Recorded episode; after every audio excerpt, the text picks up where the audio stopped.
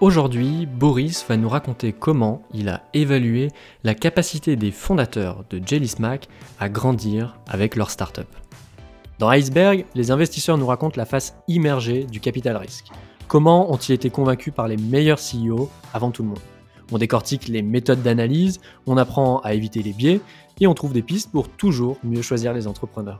Je suis Mathieu Nasri, cofondateur d'Elveo, l'outil qui permet aux investisseurs d'affiner leur due diligence à l'aide de la psychologie. Aujourd'hui, je suis avec Boris qui est partenaire chez Partech. Salut Boris. Salut Mathieu. Ça fait plaisir de t'avoir dans le podcast, Boris. Est-ce que tu pourrais nous présenter euh, dans un premier temps euh, Partech et puis, euh, puis Jelly Smack dont on va parler? Ouais, merci beaucoup de me recevoir et merci à tous les auditeurs euh, d'écouter cet épisode. Donc du coup, Partech, très rapidement, on est un fonds de capital risque, donc un VC avec comme caractéristique principale d'investir de très tôt à très tard. Donc très tôt, ça peut être précis avant même l'incorporation euh, de la boîte, euh, sur slide ou même sans slide. et très tard, ça peut aller jusqu'à des boîtes qui sont très matures et qui lèvent 50, 100 millions d'euros. Euh, la caractéristique, c'est qu'on a donc un fonds de seed, un fonds de venture et un fonds de growth, euh, notamment pour euh, couvrir ces trois stades, avec trois équipes différents et des bureaux entre San Francisco, Paris, Berlin et même Dakar en Afrique, puisqu'on a un fonds qui couvre l'Afrique également. voilà très rapidement pour Partech. et alors pour parler de Jelly Smack, euh, Smack, c'est une entreprise qui est encore très peu connue en France et qui gagnerait largement à être connue. donc le principe de Jelly Smack, qui a été cofondé il y a un peu plus de cinq ans par Michael et Robin, c'est en fait d'être une solution technologique, une plateforme qui décuple en fait le succès des créateurs vidéo, donc ces, ces, personnes que vous voyez sur des plateformes comme YouTube, Facebook, Snapchat, Instagram, etc., qui vivent pour un certain nombre d'entre eux de la création de vidéos et donc Jelly Smack, en fait, c'est une plateforme qui est capable euh, d'aider les créateurs à créer les vidéos les plus pertinentes et les plus impactantes pour engager leur communauté euh, et d'optimiser leur distribution euh, et la monétisation de ces vidéos à travers tout un tas de plateformes. Et donc, c'est une boîte assez exceptionnelle. Euh, euh, bon, l'objet n'est pas d'en parler, mais vraiment, je vous encourage euh, à aller voir, même si leur site est un petit peu, un petit peu, comment dire, limité, mais c'est une boîte assez incroyable. Voilà. Et il est très probable qu'un certain nombre de créateurs que vous suivez sur différents réseaux sociaux soient en fait derrière enabled par Smack. Ok, et, juste pour précision, comment ils font ces optimisations-là? Alors, bah, c'est tout, tout leur travail. Euh, bah, en gros, si tu veux, c'est euh, le, parc euh, Jelly Smack, ça fait, des dizaines de milliards euh, de, de vues par mois. donc, ils ont accumulé une quantité de données absolument phénoménale. ils ont, en plus de ça, évidemment, un certain nombre d'algos et surtout un certain nombre d'outils euh, bah, assez incroyables qui permettent en fait d'optimiser le succès, euh, que ce soit en termes d'audience euh, ou de monétisation pour ces créateurs. Donc ça, c'est tout leur savoir-faire. Donc je ne vais pas rentrer trop là-dedans, sinon on pourrait faire tout l'épisode juste à parler de Télésmac, ce que je serais tout à fait capable de faire parce que j'adore la boîte, mais, mais voilà. ok, super, super clair. écoute Boris, tu m'avais dit il y, a, y, a, quelques temps que selon toi, le, pour un VC, le sujet le plus difficile à évaluer, c'était la capacité non pas seulement d'un fondateur, mais vraiment d'une équipe à grandir avec la startup. Ton cas, euh, avec Jelly Smack notamment, euh, qu'est-ce que ça veut dire concrètement grandir avec sa boîte? On en parle beaucoup. Qu'est-ce que concrètement grandir avec sa boîte veut dire?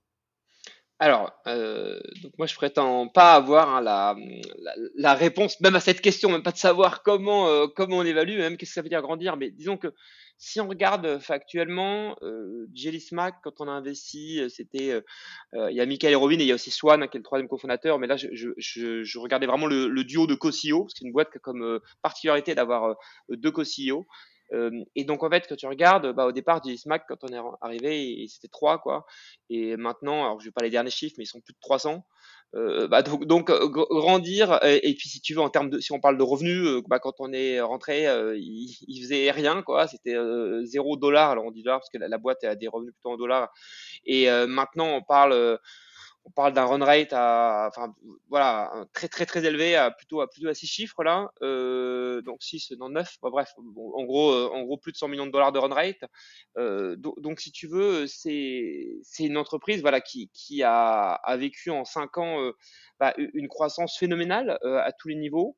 Euh, faut savoir qu'en plus l'entreprise, elle a, elle a des bureaux donc à Levallois-Perret, aussi en Corse, figure-toi, et euh, à New York et à Los Angeles. Donc voilà, donc on parle d'une entreprise qui, qui, a, bah, qui a vécu une croissance assez incroyable.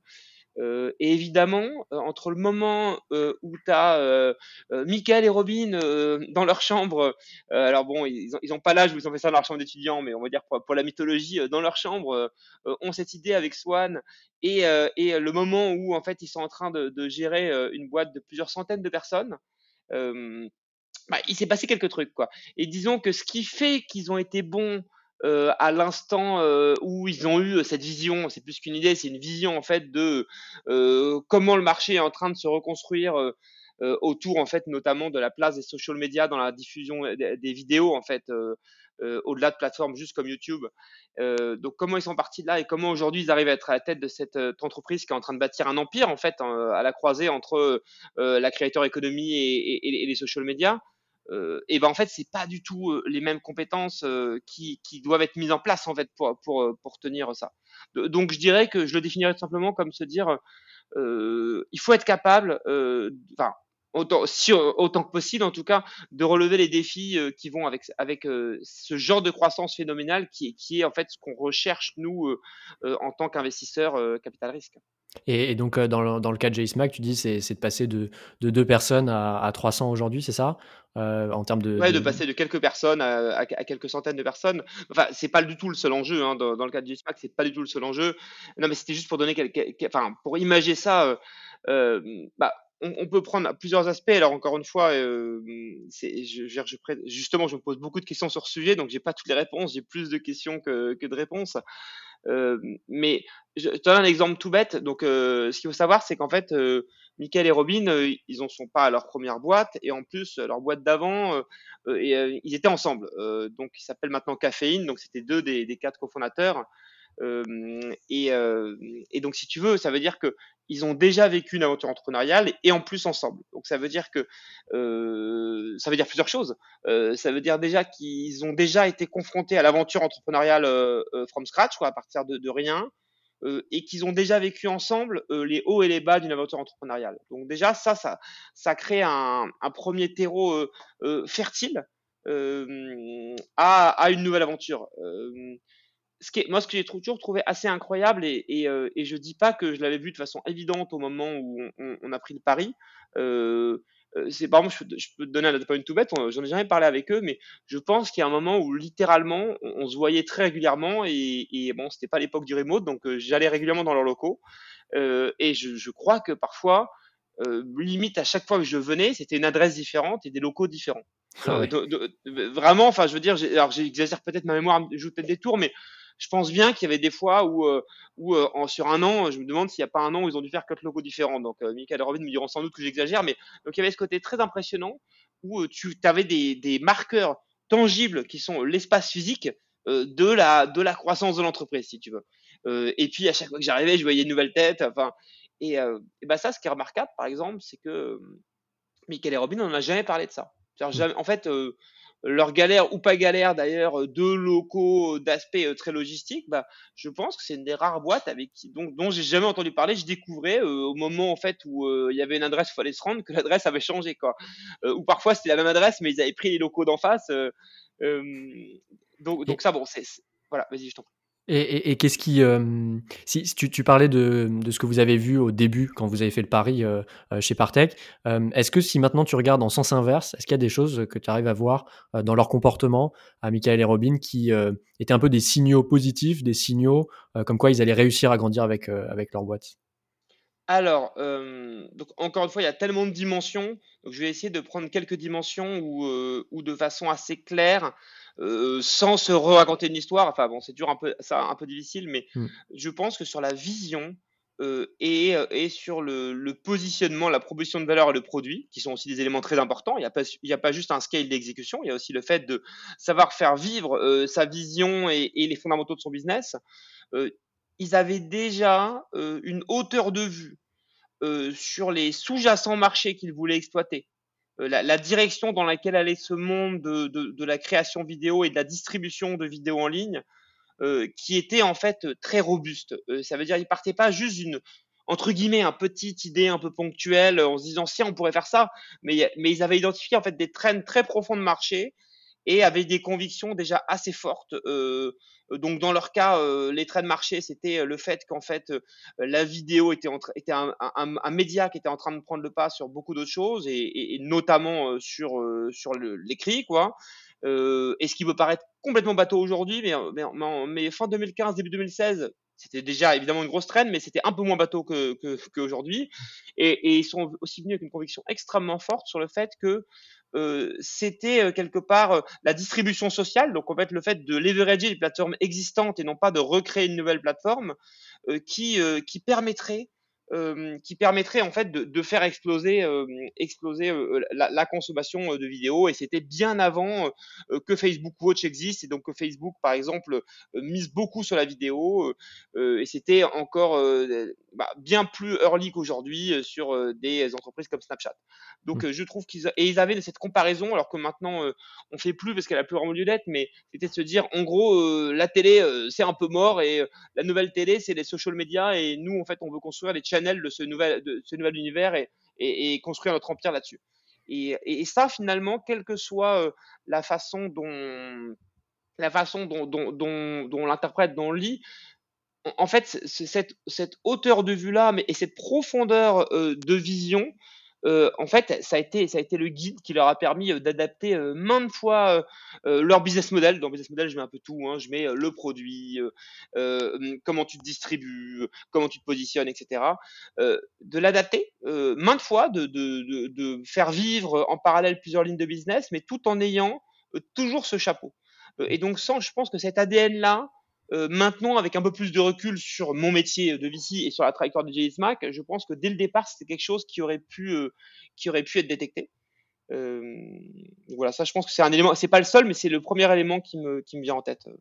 Et ouais, c'est intéressant. En fait, il y a un côté à la fois une vision qui est assez précise de où on va ou de ce qui, comment le marché va évoluer, et en même temps une capacité à avoir une vue d'ensemble, une big picture de la situation.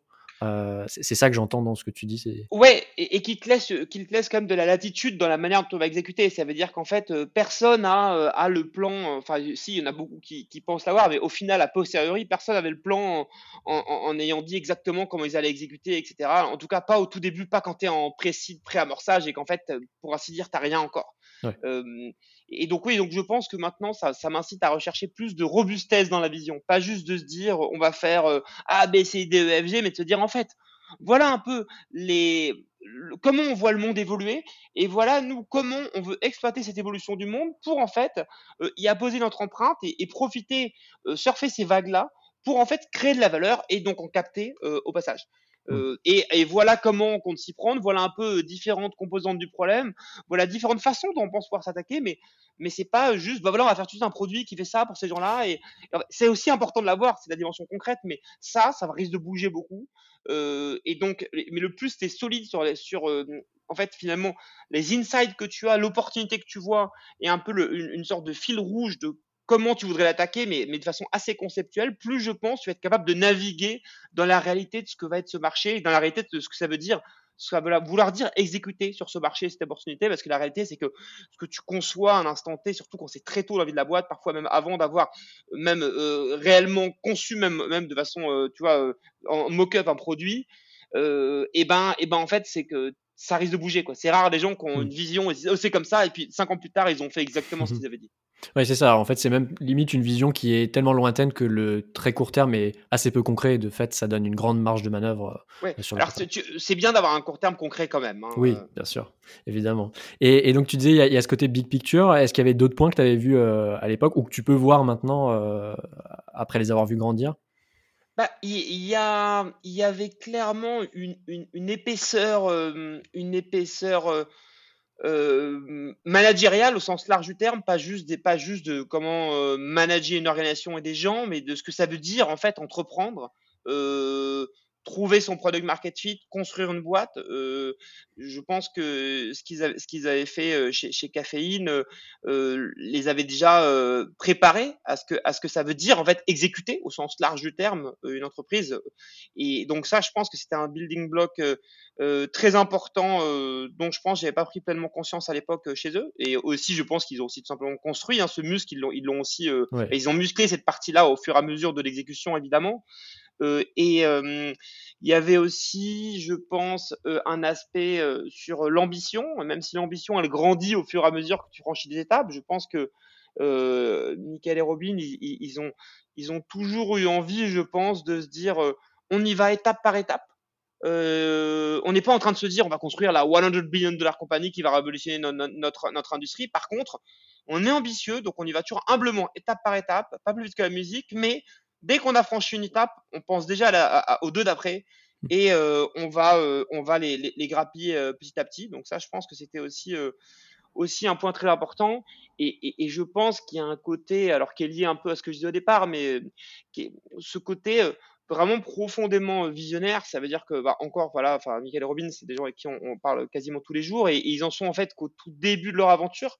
Euh, ça veut dire qu'en fait, il y a tellement de choses à construire encore euh, maintenant dans ce space avec Creator Economy, enfin, et sur leur positionnement qui est, assez incroyable. Euh, et en fait, ils ont une justesse et une profondeur de réflexion sur leur marché et sur quelle peut être leur place là-dedans, qu'est-ce qu'ils peuvent y faire qui en, et, une capacité à exécuter dessus qui est remarquable. Donc en fait, ça veut dire que pour moi, ce qui est le plus remarquable c'est chez Michael et Robin, c'est que ce sont des, des entrepreneurs d'agilité. Ça veut dire qu'en fait, tu sais que quand tu vas partir d'un début de réflexion sur ah il y a ça, on pourrait faire ça, etc.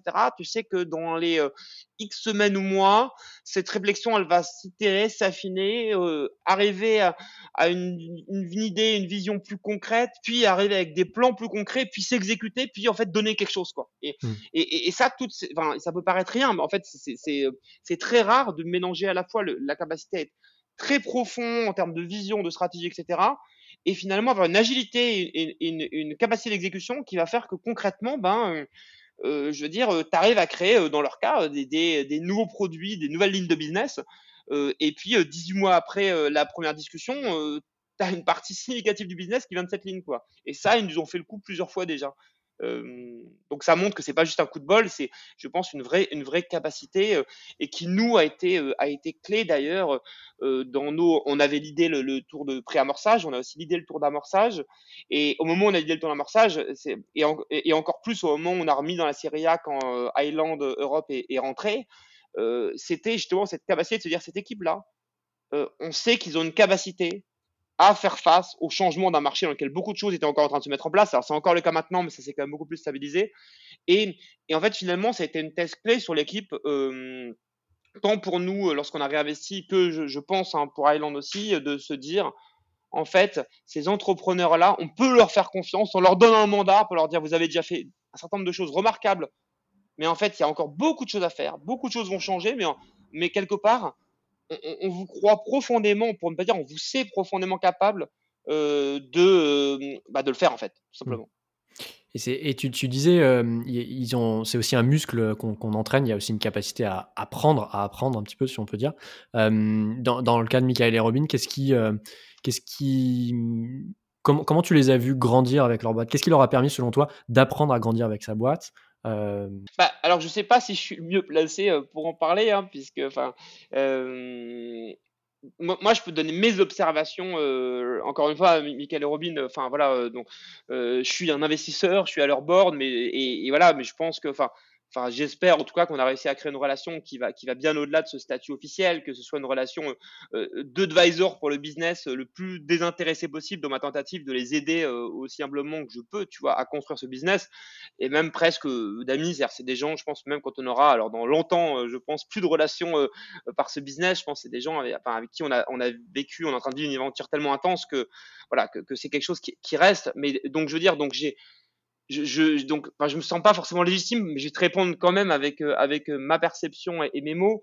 Euh, je, je, pense déjà cette humilité euh, non feinte, mais, mais, mais, profonde, je pense, euh, mais mêlée de d'une forme de au fond de confiance qui s'exprime qui s'exprime de façon diverse parfois, mais ça veut dire que euh, ils sont ils sont toujours dans un dans un doute, mais pas un doute anxieux, mais un doute constructif enfin en tout cas c'est comme ça que je le perçois. Ça veut dire euh, ils se disent pas c'est bon on a réussi. Ils se remettent toujours en question. Ils remettent toujours ce qu'ils font en question. Et, en fait euh, ils, ont, euh, ils, ont, ils ont les capacités ensuite de faire face à ces interrogations, mais je pense que en termes en termes de réflexion et d'exécution, mais je pense que voilà le fait de toujours se poser des questions, que ce soit sur leur positionnement, sur leur marché, sur, sur les, les choix stratégiques qu'ils font, sur leur organisation, sur les gens qui travaillent dans JSMAC, en fait, ils sont, ils sont toujours en, train de, voilà, de, de réfléchir à,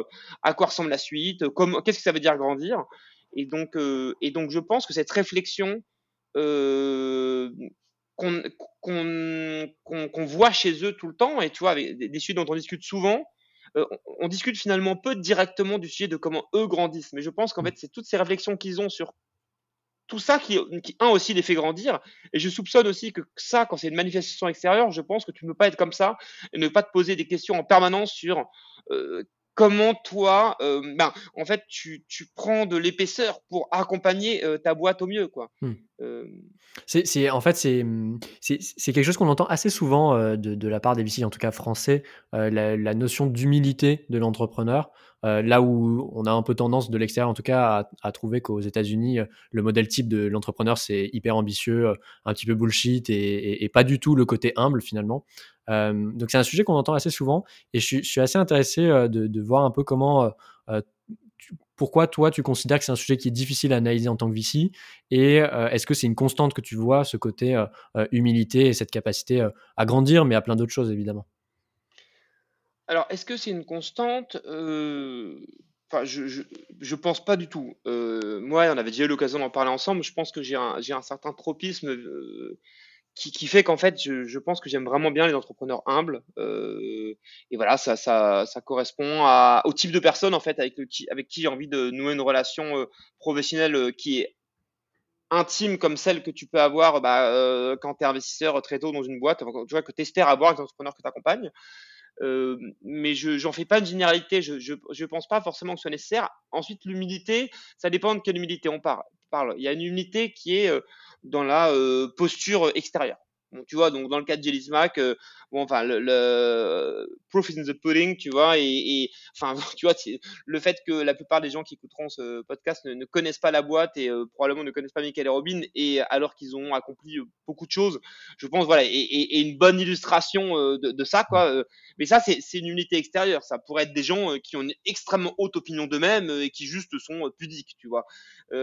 donc, je pense que, et c'est pas le cas hein, d'ailleurs, enfin, si ils sont pudiques, mais je veux dire, je, je pense que leurs chevilles vont bien.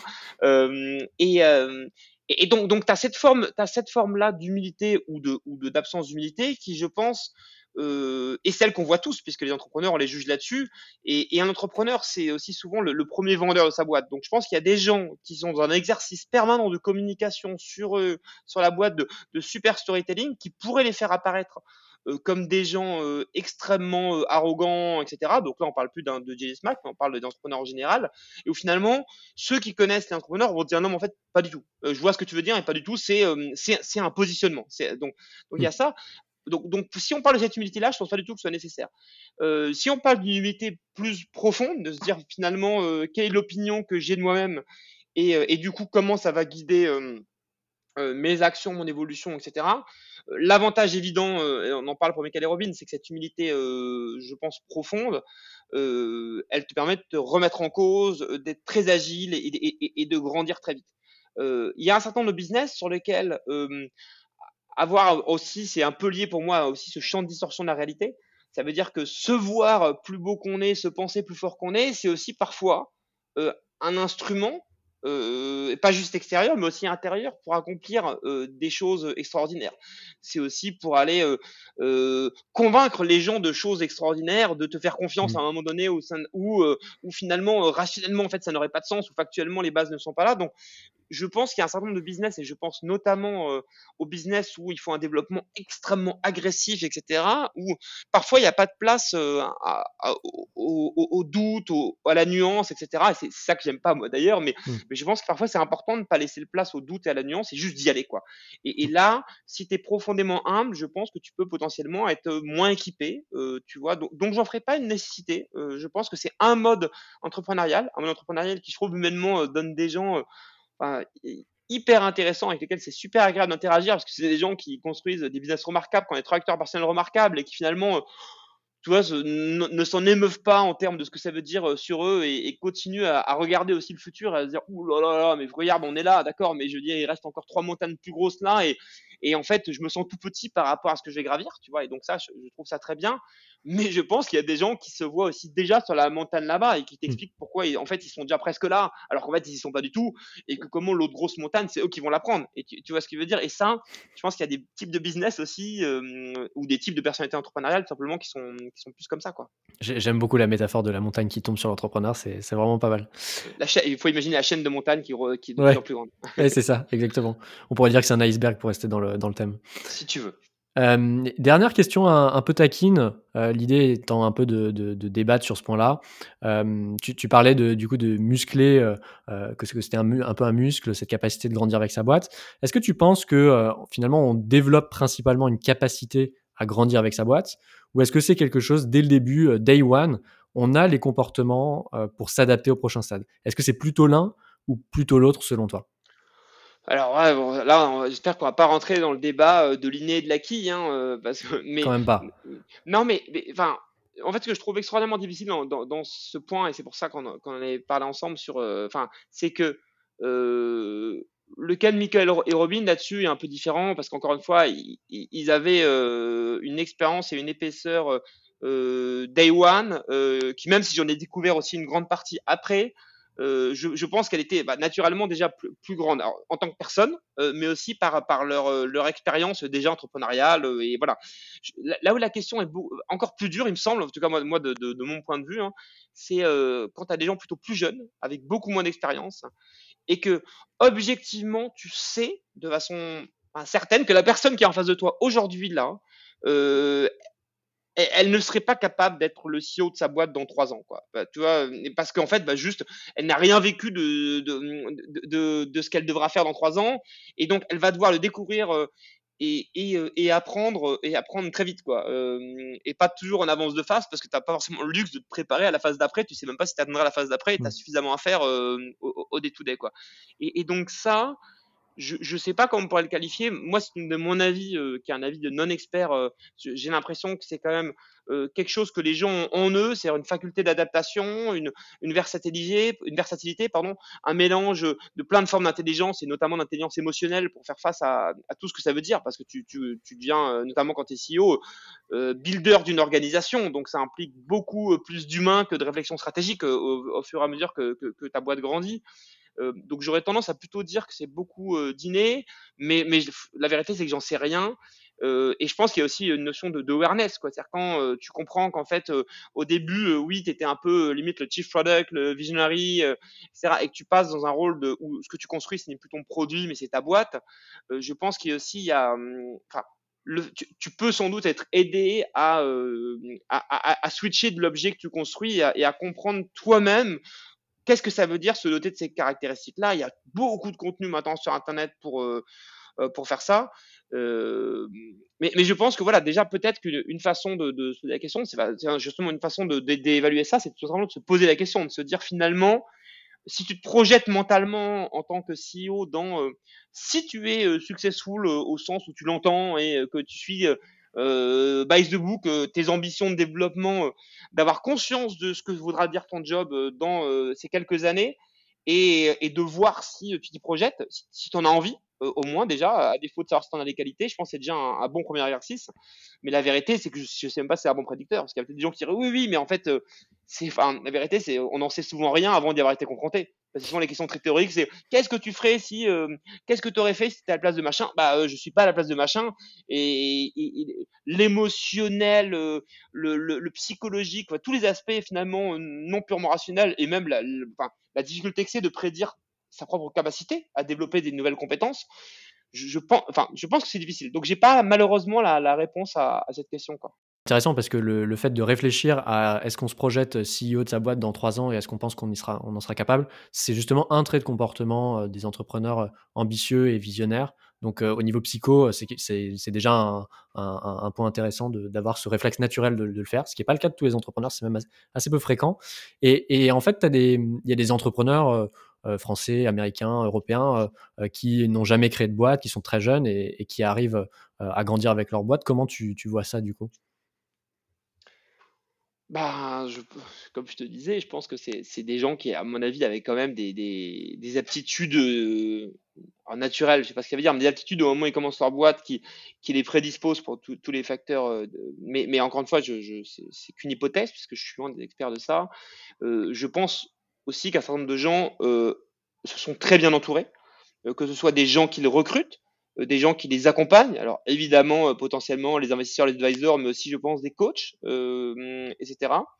Heu, mais voilà, c'est que des hypothèses, puisque puisque tout ça, moi ça fait 6 ans que je fais ce métier, donc ça veut dire que, l'investissement, seed moyen que j'ai fait à 3 ans, donc la plupart des de mes boîtes, sont encore très tôt, dans ce cycle. Jelly est finalement une des boîtes les les plus avancées, de ce point de vue-là, donc mais avec des entrepreneurs qui encore une fois avaient, heu, enfin commencé, heu, pas d'une feuille blanche d'un point de vue aventure entrepreneuriale, donc pour qui potentiellement ça peut être, peut-être plus facile. Alors je cherche pas à à minimiser, heu, leur incroyable trajectoire, heu, de boîte et personnelle, heu, là mais mais voilà, donc donc non, fran franchement, je ne saurais pas t'en dire plus. OK, bah, dans dans ce cas, on se prend on se prendra un rendez-vous, heu, pour, heu, 2000, heu, 2031, heu, pour faire un point, sur ce que tu as Ouais, pu bah, apprendre. en en en en en 2031, heu, lo lorsqu'on on sera sur le Covid, Covid Covid 30 C'est et hem et puis voilà et puis, bah, faudra aussi que tu demandes à eux, Michael et Robin, ce que eux ce que eux en pensent et comment ils voient tout ça. Avec plaisir, carrément. Merci, Boris pour, pour cet échange. Comment, les entrepreneurs, ils peuvent te contacter? Heu, merci, merci beaucoup Mathieu, heu, merci à tous ceux qui, heu, nous écoutent encore. Je sais que je suis très bavard. Hem et ben, écoute, ils peuvent me contacter tout simplement en m'envoyant, un email. Alors mon email est facile à trouver, sur internet, sur le site de Partech, mais sinon, heu, boris@partechpartners.com. OK, super. Écoute, je mettrai tout ça, en description pour contacter Boris. Merci Boris, salut. Merci beaucoup, salut tout le monde. Merci de nous avoir écoutés. Pour le prochain épisode, un, autre VC nous expliquera comment il a analysé euh, ses meilleurs entrepreneurs. Euh, pour ne pas rater ça, abonnez-vous au podcast et je vous dis à bientôt dans Iceberg.